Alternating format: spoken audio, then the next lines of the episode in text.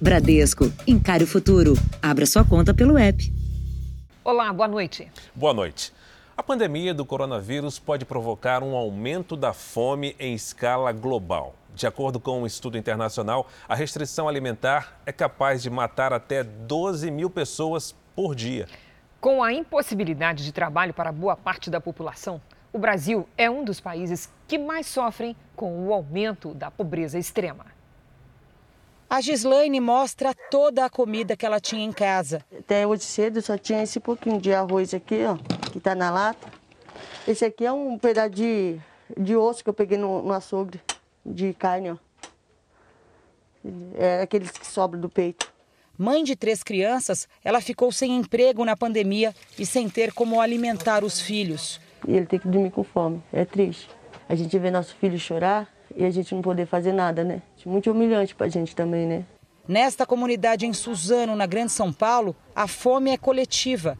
Famílias inteiras perderam toda a renda com o avanço da pandemia. É uma situação de devastação total, né? Porque se ele não morre pelo vírus, ele morre pela fome, né? Um levantamento feito pela ONG Oxfam revela que 500 milhões de pessoas devem ficar mais pobres e 12 mil podem morrer de fome em todo o planeta a cada dia em decorrência dos impactos sociais e econômicos da pandemia.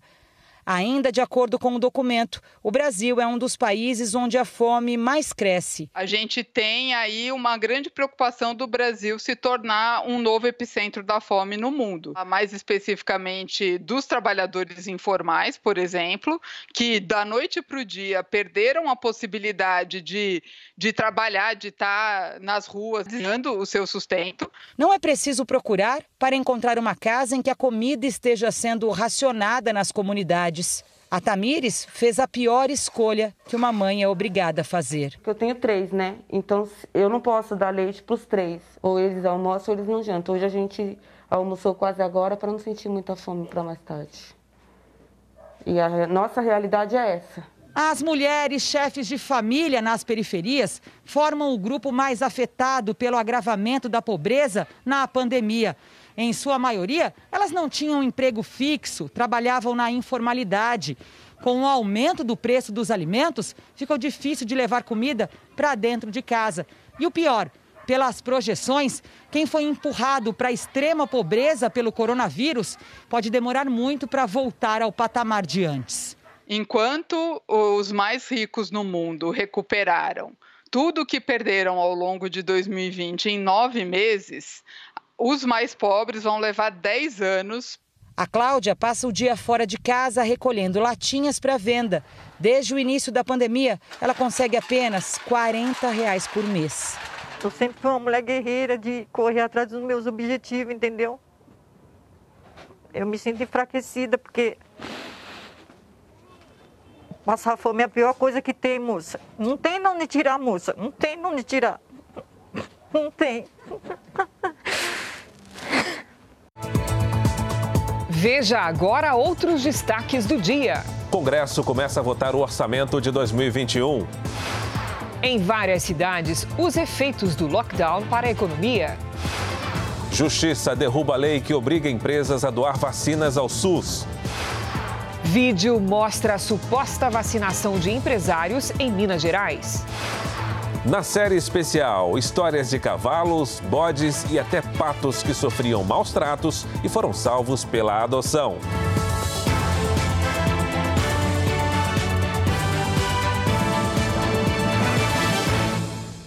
Oferecimento Next, o banco digital que faz acontecer.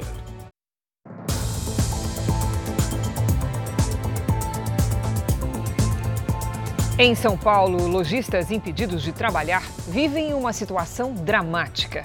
Dados preliminares da Federação do Comércio apontam que só este mês o prejuízo pode passar de 6 bilhões de reais. As falências estão crescendo e nos shoppings, demissões e fechamentos devem ser inevitáveis.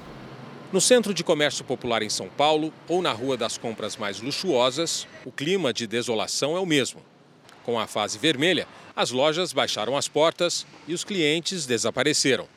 A medida já se reflete nos números.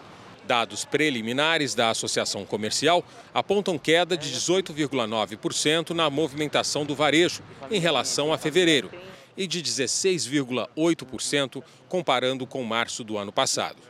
Índices que colocam em risco a sobrevivência de muitas empresas.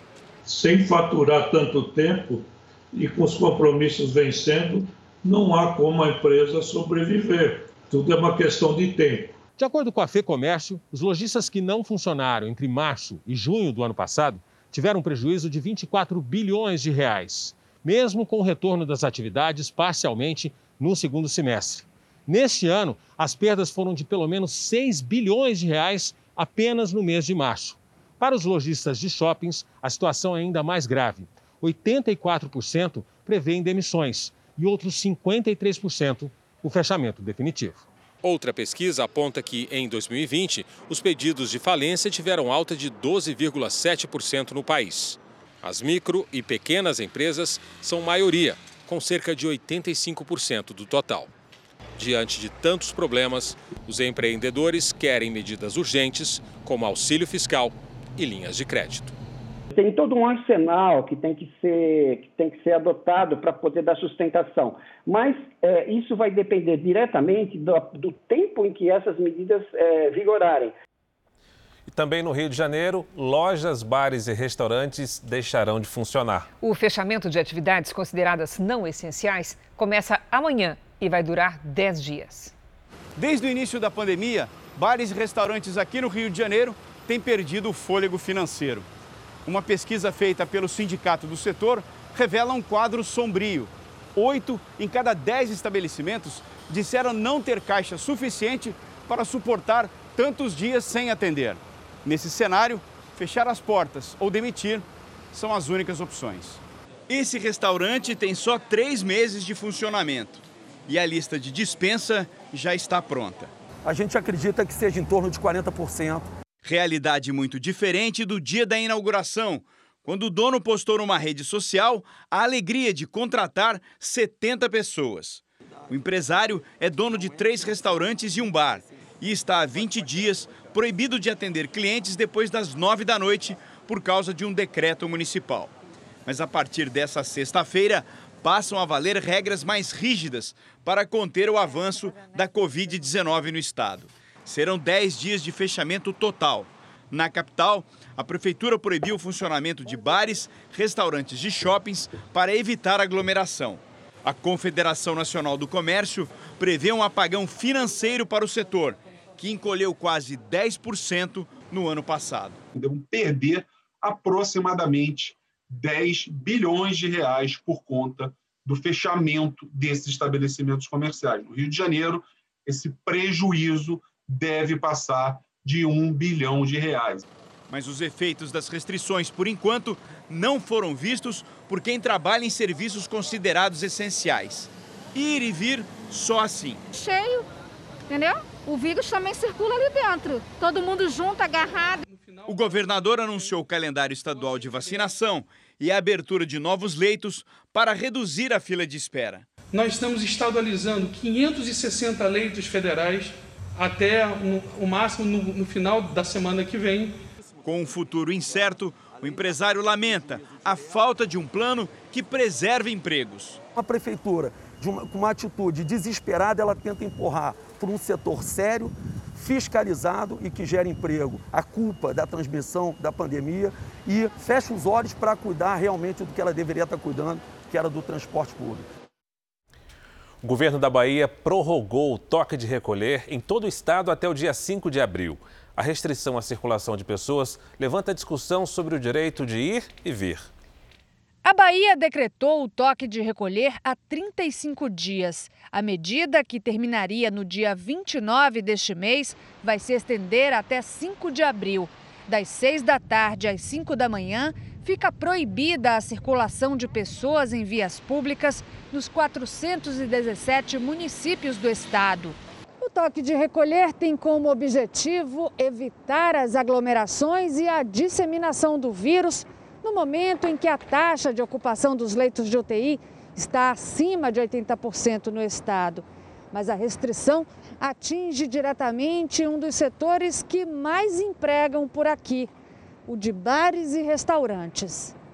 Na primeira quinzena de março, 20% desses estabelecimentos fecharam e outros 50% estão se preparando para encerrar as atividades na Bahia. Sete em cada dez bares e restaurantes similares no estado da Bahia estarão fechados ao término desse processo. Outro setor bastante afetado é o de transporte de passageiros. O pessoal fica em casa preso e aí não tem cliente na rua, a gente também fica, a situação fica mais difícil. Sem poder trabalhar há meses, esse músico diz que tem dificuldade até para alimentar a família. É duro você chegar em casa, um filho dizer: meu pai, me dá um pão ou me dá um almoço. O cidadão ele tem esse direito de ir e vir, mas hoje a mão pesada do Estado ela simplesmente retira esse direito. Hoje a Prefeitura de Salvador anunciou medidas ainda mais restritivas. Entre os dias 29 de março e 5 de abril, apenas supermercados, padarias, farmácias, clínicas veterinárias e o sistema de saúde vão poder funcionar. O Estado do Espírito Santo anunciou hoje novas restrições às atividades econômicas. Os congeladores estão praticamente vazios nesta fornecedora de espetinhos. Bruno conta que vendeu 200 desde segunda-feira. Antes da pandemia, eram 3 mil por dia.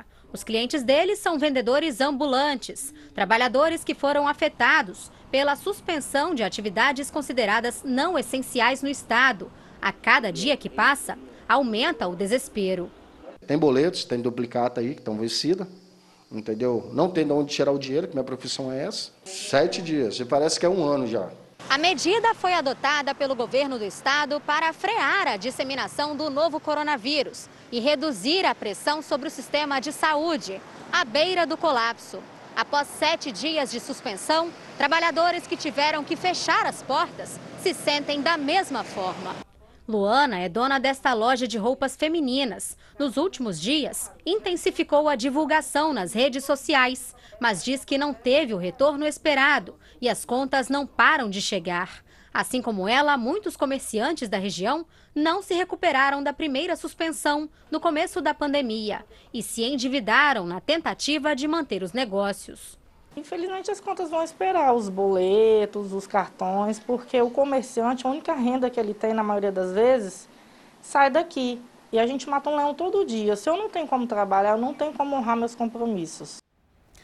Em Sorocaba, as barreiras sanitárias começaram a funcionar hoje nas entradas da cidade. Guarda Civil, Polícia Militar, agentes de trânsito e de saúde estão em cinco pontos fixos para evitar a entrada de moradores de outros municípios. Essa medida foi tomada para frear a disseminação do coronavírus com a chegada de visitantes no período de feriadão na capital. O esquema de barreiras vai funcionar das 7 da manhã às 10 da noite até o dia 4 de abril. O ministro Marcelo Queiroga se reuniu hoje com os secretários de saúde do Rio de Janeiro e de São Paulo. Na primeira agenda fora de Brasília como titular da pasta, Queiroga pediu união. O ministro visitou pela manhã o Hospital das Clínicas e se reuniu no Instituto do Coração com o secretário estadual de saúde do estado, Jean Gorestein. O discurso foi de união e respeito à ciência. É necessário a união de todos, com base na ciência, com base no humanismo, para que consigamos superar essas dificuldades. Depois, ele seguiu para a Faculdade de Medicina da USP. Junto com o ministro da Educação, Milton Ribeiro, se encontrou a portas fechadas com diretores e professores da instituição. No começo da tarde, o ministro foi ao Rio de Janeiro. Queiroga se reuniu com o superintendente do Ministério da Saúde no estado e o secretário de Saúde. O Jornal da Record traz agora os números da pandemia no Brasil para que você tenha clareza na evolução da doença no nosso país. Os dados são sempre oficiais do Ministério da Saúde. Segundo o Ministério, o país tem 12 milhões 320 mil casos da Covid-19. Foram 100 mil novos casos em apenas um dia, o que representa um recorde. No total, são mais de 303 mil mortos desde o início da pandemia e foram 2.777 registros de óbitos nas últimas 24 horas. A farmacêutica AstraZeneca, responsável pela vacina de Oxford, deve atrasar a entrega do produto para a COVAX Facility, aliança global para a distribuição de imunizantes. A produção das doses acontece no Instituto Serum, na Índia, maior fabricante de vacinas do mundo. Mas por conta do aumento das infecções do país, parte da produção foi transferida ao mercado interno. A decisão deve afetar o envio para o Brasil e outros países. O Programa Mundial já distribuiu 30 milhões de doses da vacina. O acordo, que não deve ser cumprido, previa a entrega de 238 milhões de doses até o fim de maio. Considerado um caso de sucesso na vacinação contra a Covid-19, Israel chegou à marca de mais da metade da população imunizada. Segundo o ministro da Saúde do país, 50,07% da população já recebeu as duas doses da vacina. A maioria das empresas, escolas e também os aeroportos retomaram as atividades. Israel já registrou uma queda de 85% nas mortes diárias causadas pela Covid-19. Veja a seguir: com três meses de atraso, o Congresso deve votar ainda hoje o orçamento de 2021. E na série especial, conheça a égua Saudade e o cavalo Pé de Pano. Eles sofriam maus tratos e foram salvos pela adoção.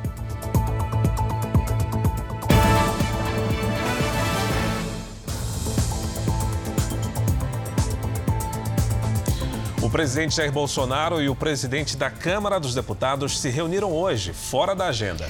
Ontem, Arthur Lira disse que o Congresso pode tomar medidas caso o governo não faça uma política correta no enfrentamento à pandemia. O recado repercutiu no Palácio do Planalto e hoje pela manhã o presidente Jair Bolsonaro convidou Lira para um café que não estava na agenda oficial. Bolsonaro fez questão de mostrar que a relação entre os dois é harmônica. Eu conversei com o Lira, não tem problema nenhum entre nós, zero problema. Ele falou alguma tá? coisa em relação zero. Conversamos, conversamos sobre muitas coisas. Tá? E o que nós queremos, né, juntos, é buscar maneira de contratarmos mais vacinas. Já o presidente do Senado comentou as declarações de Arthur Lira. Rodrigo Pacheco quer mudanças na política externa e disse que as cobranças do presidente da Câmara são reflexo da insatisfação de todo o Congresso.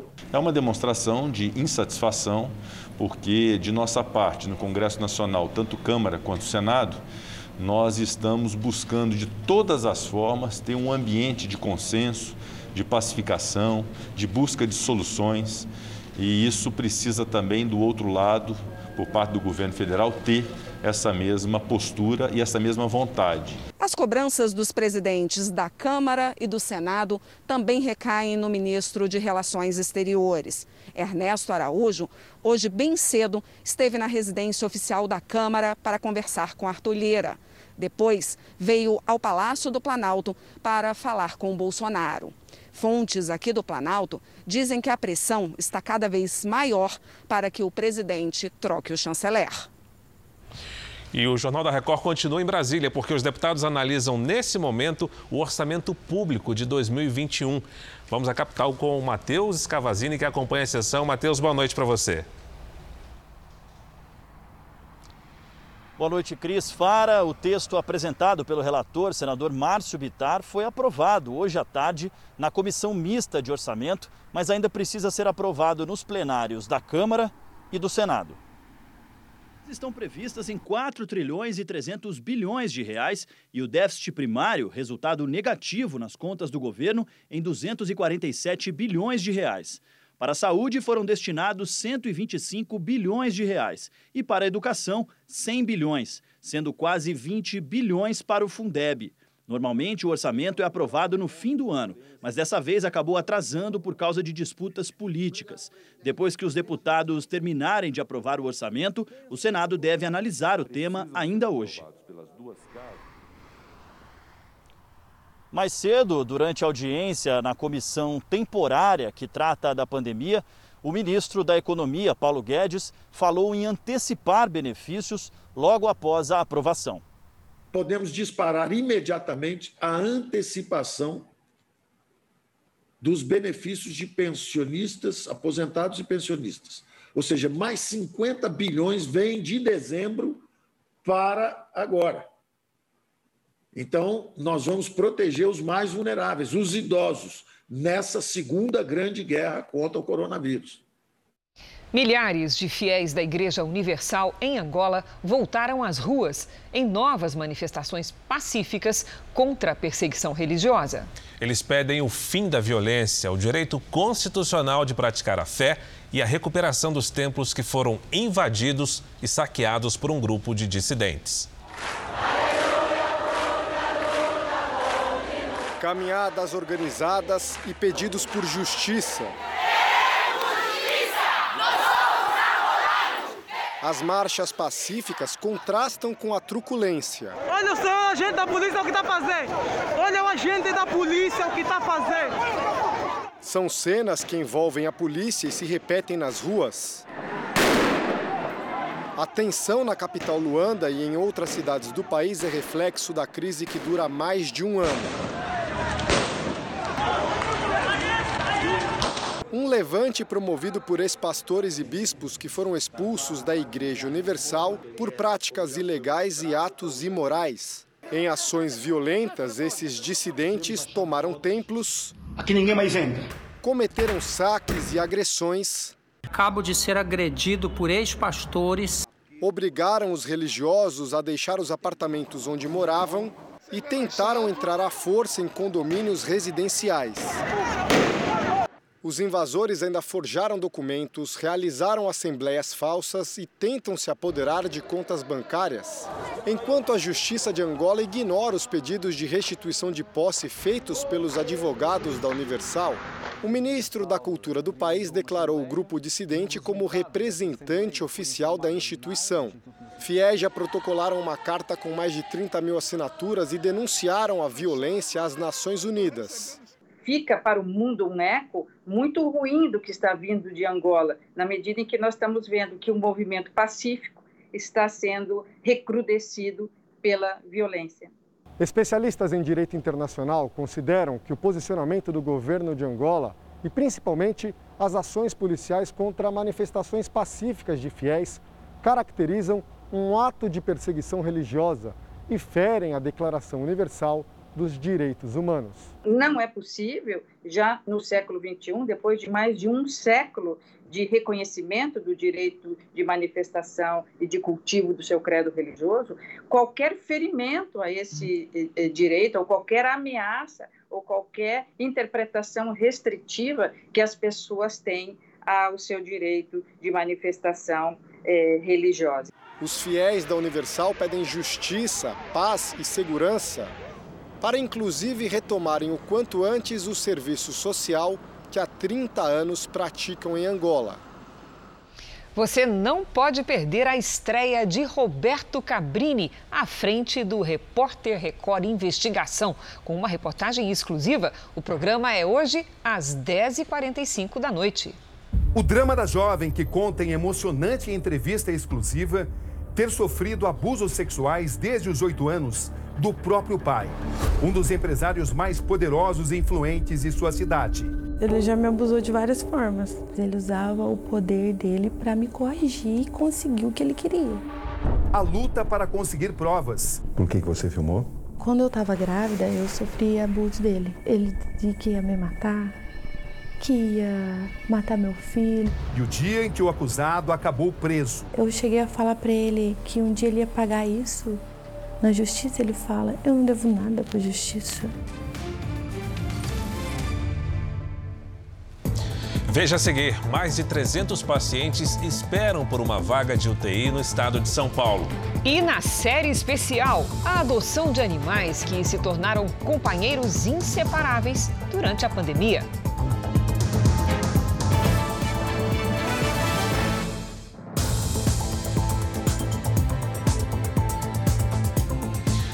Falta de vagas nas UTIs é, nesse momento, um problema grave em São Paulo. 303 pacientes aguardam uma transferência. Na região metropolitana da capital paulista, 130 pessoas já morreram esperando por um leito. A gente está num desespero muito grande, a gente já não sabe mais o que fazer.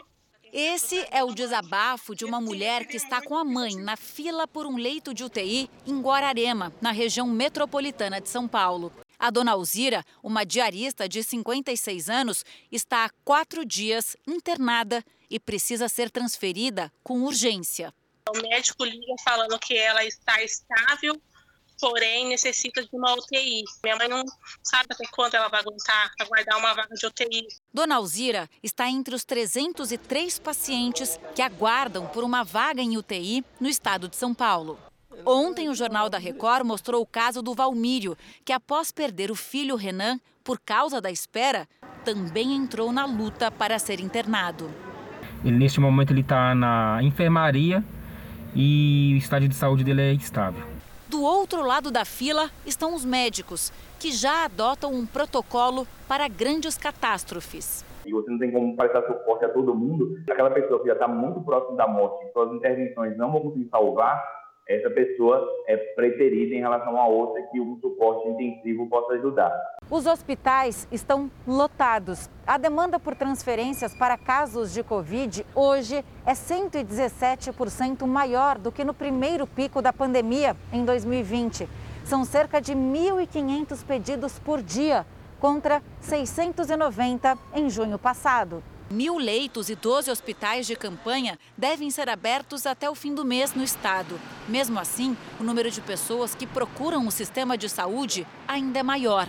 A situação mais crítica é em Ribeirão Pires, na região metropolitana da capital. 27 pessoas já morreram à espera de uma vaga. Hoje estamos sem vagas, como em todos os outros dias, praticamente a lotação do hospital de campanha nosso é total.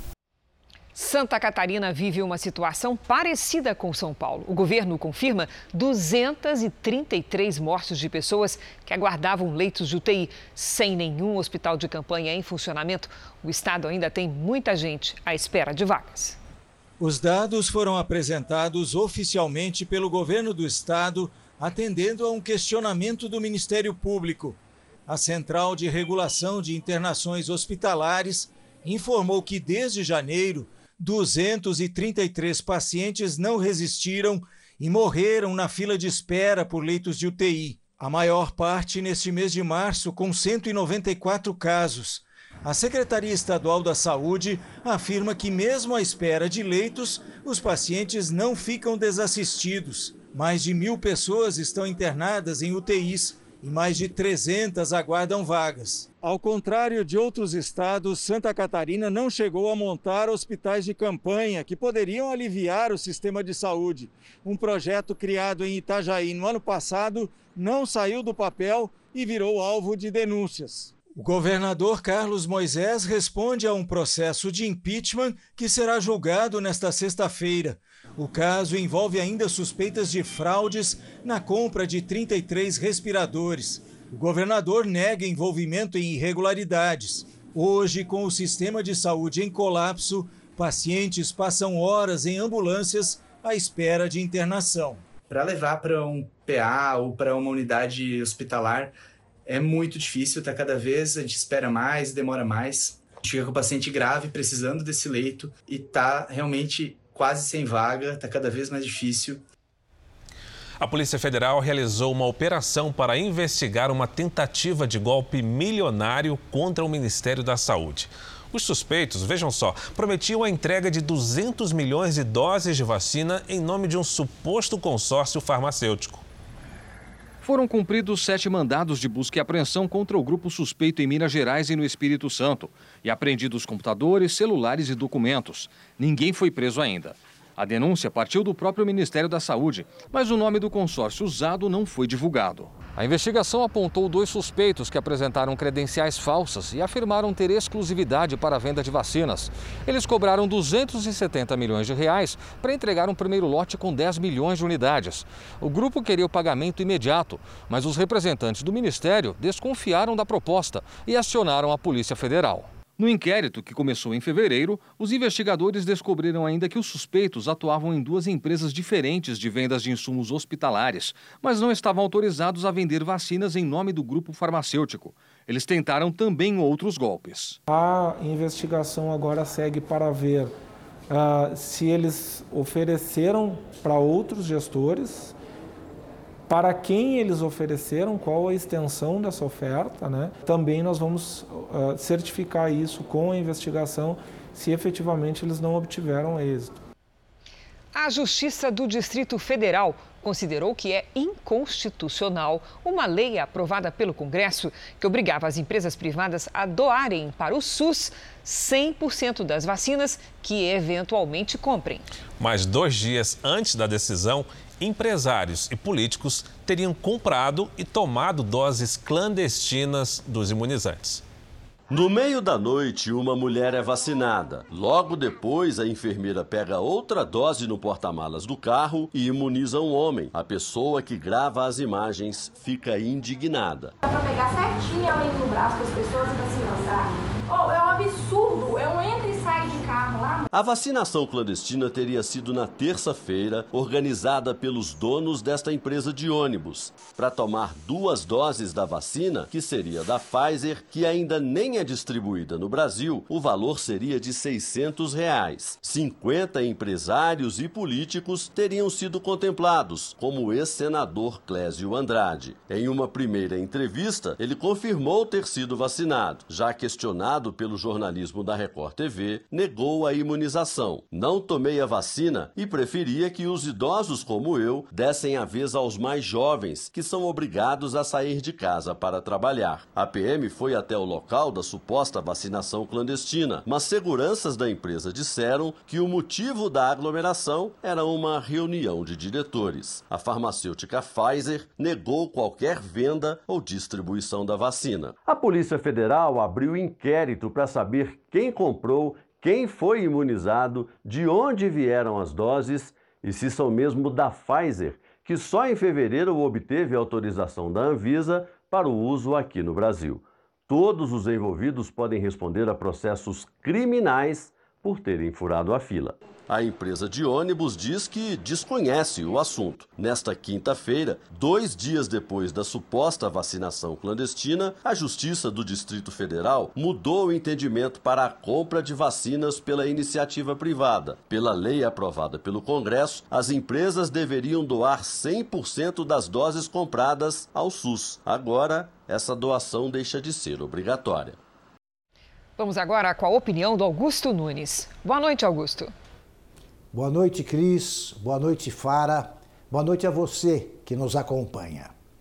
Primeiro foi o desvio de verbas recebidas do governo federal por governadores e prefeitos incumbidos de combater a pandemia de coronavírus. As investigações sobre o Covidão ainda estão longe de descobrir onde foi parar o produto do roubo, facilitado por compras sem licitação animados com a sensação de impunidade, prefeitos, seus familiares e assessores de estimação furaram a fila da vacinação em várias cidades. A execração pública parece ter contido a desenvoltura dos cafajestes, mas cérebros delinquentes são muito criativos. Nesta quarta-feira, empresários e políticos mineiros inauguraram o contrabando de imunizantes. Os integrantes do grupo e parentes próximos pagaram 600 reais por cabeça para proteger-se da Covid-19 com a primeira dose da Pfizer. A importação de vacinas por empresas não foi ainda legalizada. Se isso acontecer, metade de cada lote terá de ser doada ao SUS. Os velhacos apressados, portanto, cometeram um crime em companhia dos larápios do Covidão e dos fura-fila, merecem um lockdown na cadeia. Nós vamos voltar a Brasília, porque o repórter Yuri Ascar tem outras informações sobre a possibilidade de compra de vacinas pelo setor privado, sem obrigação de doar os imunizantes ao Sistema Único de Saúde. Yuri Ascar, boa noite. Boa noite, Fara. Boa noite a todos. A decisão foi do juiz Rolando Valcir Espanholo, da Justiça Federal aqui de Brasília. Até agora estão autorizados a importar vacinas os sindicatos dos servidores da Assembleia Legislativa de Minas Gerais e dos delegados de polícia do estado de São Paulo, além da Associação Brasiliense das Agências de Turismo Receptivo. O magistrado entendeu que é inconstitucional a exigência de doação das vacinas ao SUS, como previsto na lei de autoria do presidente do Senado, Rodrigo Pacheco, porque na prática impede a participação do setor privado na compra das doses. A Advocacia Geral da União vai recorrer. Cris, Fara. Obrigado pelas informações, Yuri. Vamos ver como é que está o andamento da vacinação. Mais de 811 mil pessoas receberam a vacina contra o coronavírus no país. Hoje, o Brasil passou de 13 milhões e 900 mil vacinados com a primeira dose outros 4 milhões e 500 mil brasileiros foram imunizados com a segunda dose. Vários estados estão perto de imunizar 10% da população. No Amazonas, esse índice está em 9,64% dos moradores, com 405 mil vacinas aplicadas. Na região centro-oeste, o Mato Grosso do Sul aplicou a primeira dose em 8,71% dos moradores. Foram vacinadas mais de 244 mil pessoas. No Nordeste, a Bahia superou a marca de 1 milhão e 200 mil imunizados, o que representa 8% da população. No Sudeste, São Paulo vacinou mais de 3 milhões 880 mil pessoas, ou seja, 8,40% da população imunizada com a primeira dose. No portal r7.com você pode acompanhar a situação de todos os estados no mapa interativo. Na corrida pela imunização mais rápida, pontos de vacinação foram montados em templos da Igreja Universal. São mais de 400 pessoas participando da ação. Aos 87 anos, Dona Maria hoje teve um dia duas vezes especial. É meu aniversário hoje. Ganhei de presente a vacina. Não tinha presente melhor, né? Não tinha. Dona Margarida chegou cedo com a neta na Catedral da Igreja Universal do Reino de Deus em Belém. E olha que coisa! A aposentada de 92 anos foi vacinada pela própria filha. Eu estou muito feliz e emocionada, porque quando a gente se forma, a gente nunca espera um momento desse, entendeu? A gente vê ela sendo protegida, é uma felicidade em tanto pra gente. Segundo a Secretaria de Saúde do Estado, desde o início da vacinação, a procura por leitos de UTI para idosos com mais de 70 anos caiu cerca de 60%. Percebe-se já uma estabilização, uh, um platô uh, no número de pessoas infectadas. Este é o ponto crucial, é fazer com que haja uma estabilização no número de contágio e, consequentemente, uma estabilização na pressão sobre os leitos uh, hospitalares. A vacinação em templos da Igreja Universal acontece ao mesmo tempo em três estados do Brasil. Enfermeiros voluntários da igreja participam do trabalho. São mais de 400 pessoas trabalhando em cada ponto. A campanha deve durar cinco dias. Nesse período, mais de 20 mil pessoas devem ser imunizadas. Em todo o país, oito templos de sete cidades foram destinados para atender aos fiéis. Nós estamos olhando agora para cada uma das pessoas que estão padecendo nesse momento, não só aqui no Pará, no Brasil e no mundo. Hoje mesmo foi realizado em outros lugares para que a gente pudesse realmente atender a população. Então, imediatamente a gente abriu as portas, convocou os voluntários para realmente pudesse realizar essa vacinação. Até agora, mais de 160 mil pessoas foram vacinadas em Belém. O número corresponde a quase 40% do total de vacinados em todo o estado do Pará. Ainda há muitos desafios. No entanto, este sentimento de solidariedade é positivo porque ele é a favor de toda a sociedade e não é contra A, B ou C. Eu estou protegida por Deus e pela vacina. A Polícia Federal realizou mais uma etapa do inquérito que apura o uso de aviões da Força Aérea Brasileira no tráfico internacional de drogas. Os policiais federais cumpriram três mandados de busca e apreensão. A investigação começou depois da prisão do segundo sargento da Aeronáutica, Manuel Silva Rodrigues, no aeroporto de Sevilha, na Espanha, durante escala de uma viagem da comitiva do presidente Jair Bolsonaro ao Japão em 2019. O militar foi flagrado com 39 quilos de cocaína na bagagem. Com a operação de hoje, a PF espera conseguir mais provas contra o sargento Jorge Luiz da Cruz, considerado o responsável pelo recrutamento de colegas para o tráfico internacional de drogas. Segundo depoimentos, esse esquema já funcionava desde 2011 e consistia em mandar entorpecentes à Europa pelos aviões da FAB. Além do sargento Jorge Luiz, outras duas pessoas também foram presas desde o início da investigação. o tenente-coronel Alexandre Augusto Piovesan e o segundo sargento Márcio Gonçalves de Almeida.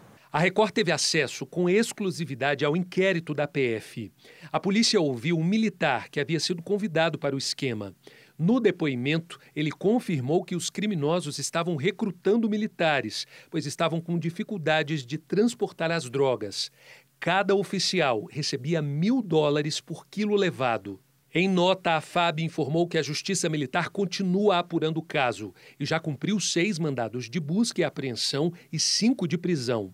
Os três militares detidos se encontram sob custódia da Aeronáutica e à disposição da Justiça. A lei é mais severa para militares que cometem crimes. Aquele agente que deveria cuidar da segurança do país, impedir este fato, é o que está propiciando. Nessa situação, deve-se recriminar de modo mais intenso. Vamos com a previsão do tempo? Os índices de umidade do ar abaixo dos 30% colocam cidades do centro-oeste e do nordeste em estado de atenção. Quando será que a população vai respirar melhor? Vamos saber com a Lidiane Sayuri. Boa noite, Lid.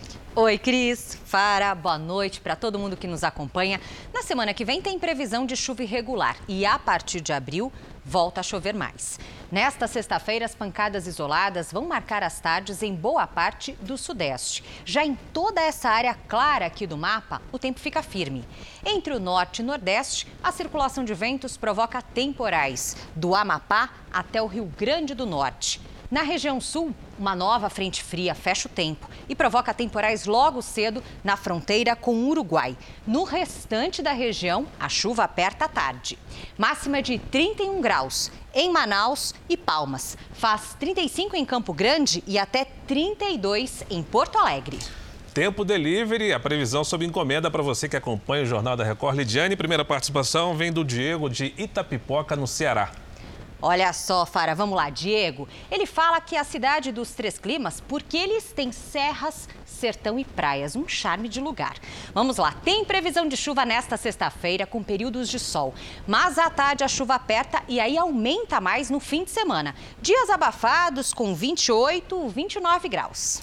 Segundo o Tempo Delivery vem para o Alan do interior do Piauí, Lidiane. Vamos lá. Alan, a situação é parecida para você, viu? Chove bastante nos próximos dias e faz até 30 graus nesta sexta. Aliás, um abraço para todos os beneditinenses. E participe você também do Tempo Delivery pelas redes sociais com a hashtag Você no JR. No Rio de Janeiro, tempo firme nos próximos dias, com temperaturas acima dos 35 graus. Na capital paulista, chance de pancadas de chuva à tarde, coisa leve, viu? Amanhã, 32. Eu volto amanhã, gente. Obrigada, Lidy. Obrigado, Lidiane. O presidente americano Joe Biden, que prometeu transparência durante a campanha, demorou mais de 60 dias para dar a primeira coletiva de imprensa desde que assumiu a Casa Branca. A crise migratória caótica na fronteira com o México foi o tema que dominou a entrevista do democrata. O presidente é alvo de críticas. Os abrigos têm recebido um número cada vez maior de imigrantes ilegais e estão superlotados. Questionado, ele concordou que as condições são totalmente inaceitáveis, mas prometeu resolver a questão com segurança e disse que a maioria das pessoas tem sido enviada de volta aos países de origem. O governo não reconhece a situação como uma crise. O presidente também tem sido criticado por não permitir que a imprensa tenha acesso às instalações para verificar denúncias feitas por advogados de imigrantes. Segundo eles, crianças estariam dormindo no chão e sem ver a luz do sol por vários dias. Hoje, o presidente disse que vai se comprometer com a transparência e permitir que jornalistas entrem nos abrigos. Ontem, uma das instalações foi aberta para jornalistas, mas a visita foi supervisionada por congressistas e uma delegação da Casa Branca enviada por Biden. A maioria dos imigrantes foge da pobreza, violência e dos desastres naturais em países da América Central. Críticos dizem que Biden, do Partido Democrata, prometeu uma política de imigração mais transparente, mas isso não tem acontecido. No Japão, o revezamento da tocha olímpica começou hoje na cidade de Fukushima. Vamos para lá conversar com a nossa correspondente Silvia Kikuchi. Olá, Silvia, bom dia para você. Como é que está a programação?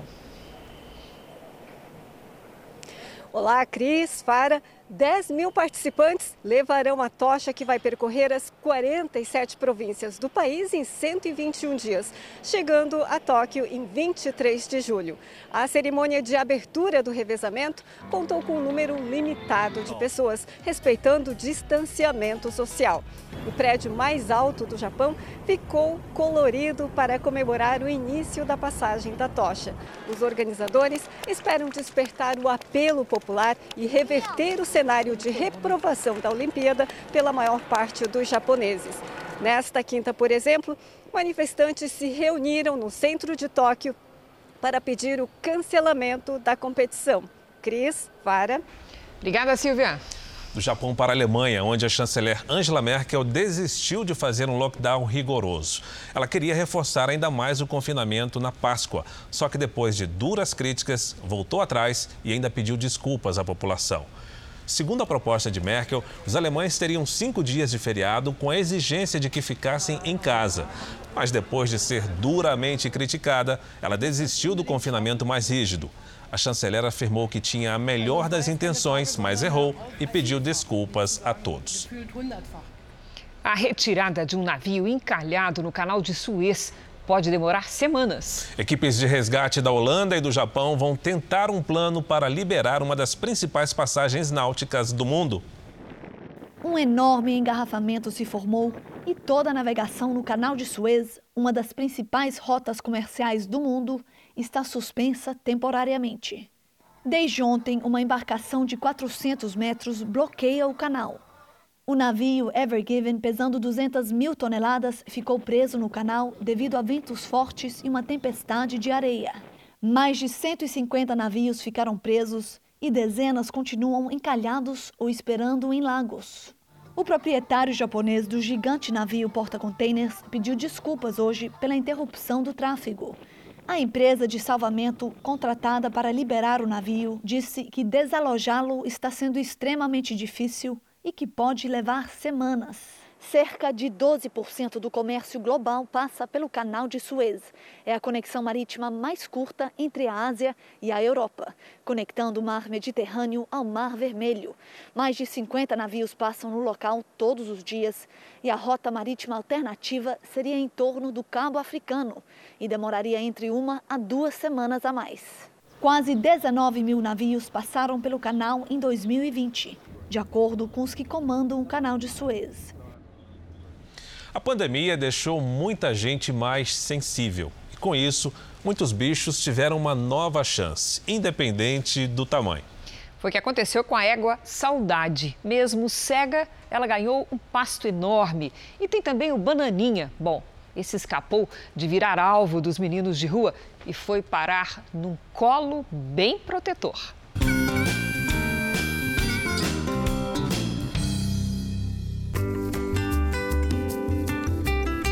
Se a saudade pudesse falar, com certeza diria que o passado não merece ser lembrado.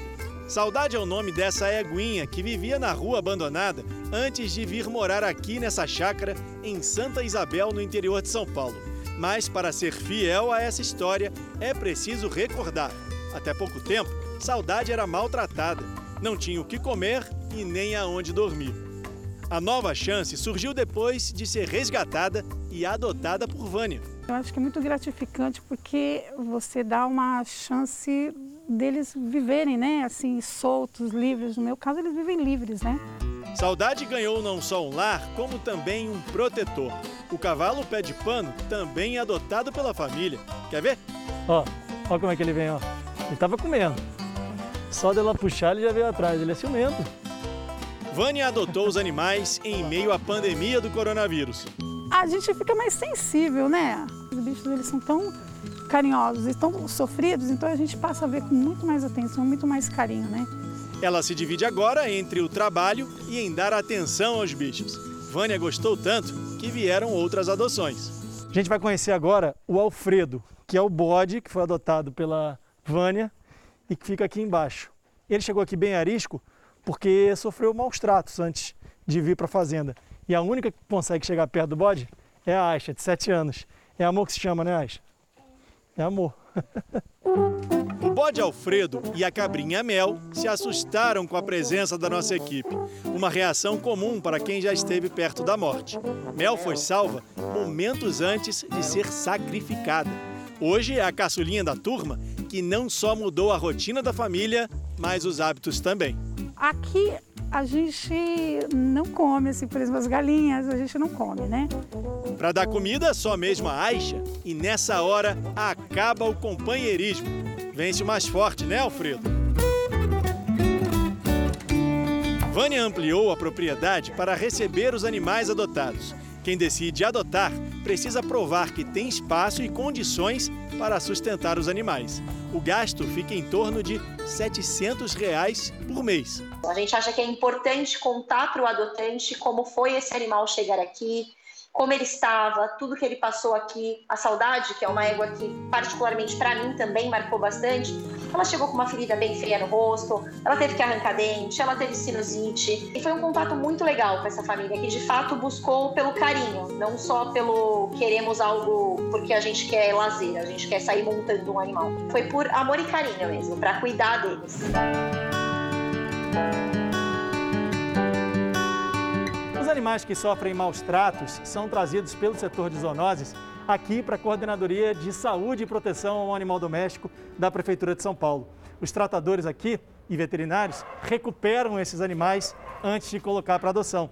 Tem cavalo, cachorro, gato e até esses dois porquinhos aqui, o Huguinho e o Zezinho. Eles estão para adoção, só que não pode comer o animal, tem que tratar como pet. Por isso que é tão difícil conseguir alguém para adotar esses bichos. Não é qualquer um que leva para casa um porquinho de 300 quilos, né? E aí? Muitas vezes, o resgate de animais é feito por quem vê uma situação de risco e aí para para ajudar o bicho. A gente veio até essa rua aqui na área urbana de São Paulo para conhecer uma moradora que tem um animal de estimação diferente. Ela resgatou o bicho na rua e trouxe para cuidar em casa. Casa. Oi. Tudo bem? Tudo bom? É aqui que mora o Bananinha? É. Dá licença. Eu tenho três gatos e dois cachorros. Um gato é paraplégico. Onde é que ele fica, o Bananinha?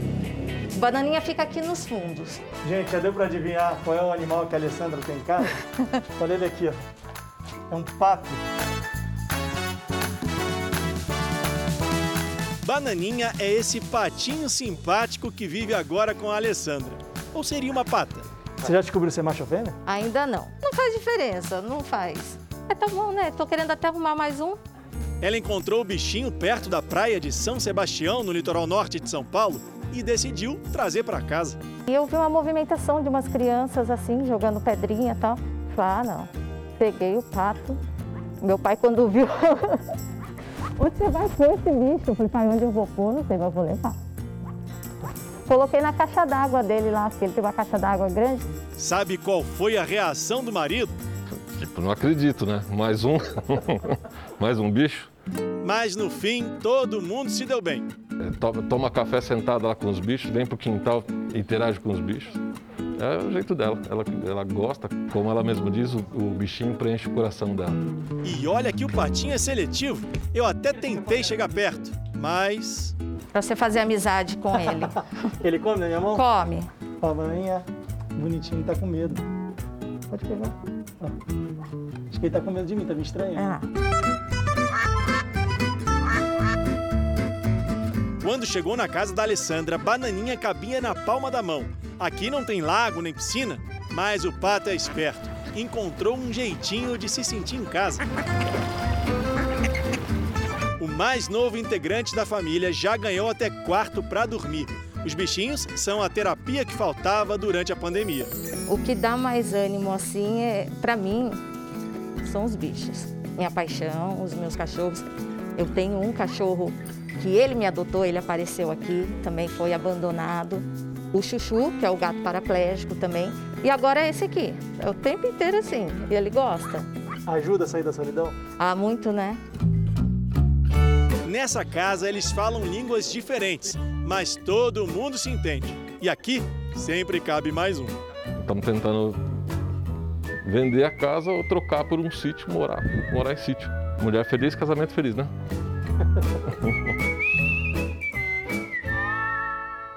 Sabedoria, né? Gostei do Bananinha. Jornal da Record termina aqui e à meia-noite e meia tem mais Jornal da Record. Você fica agora com a novela Gênesis e você não pode perder a estreia do Roberto Cabrini à frente do Repórter Record Investigação com uma reportagem exclusiva. É hoje às 10h45 da noite. A gente se vê amanhã. Até lá. Ótima noite para você e até amanhã.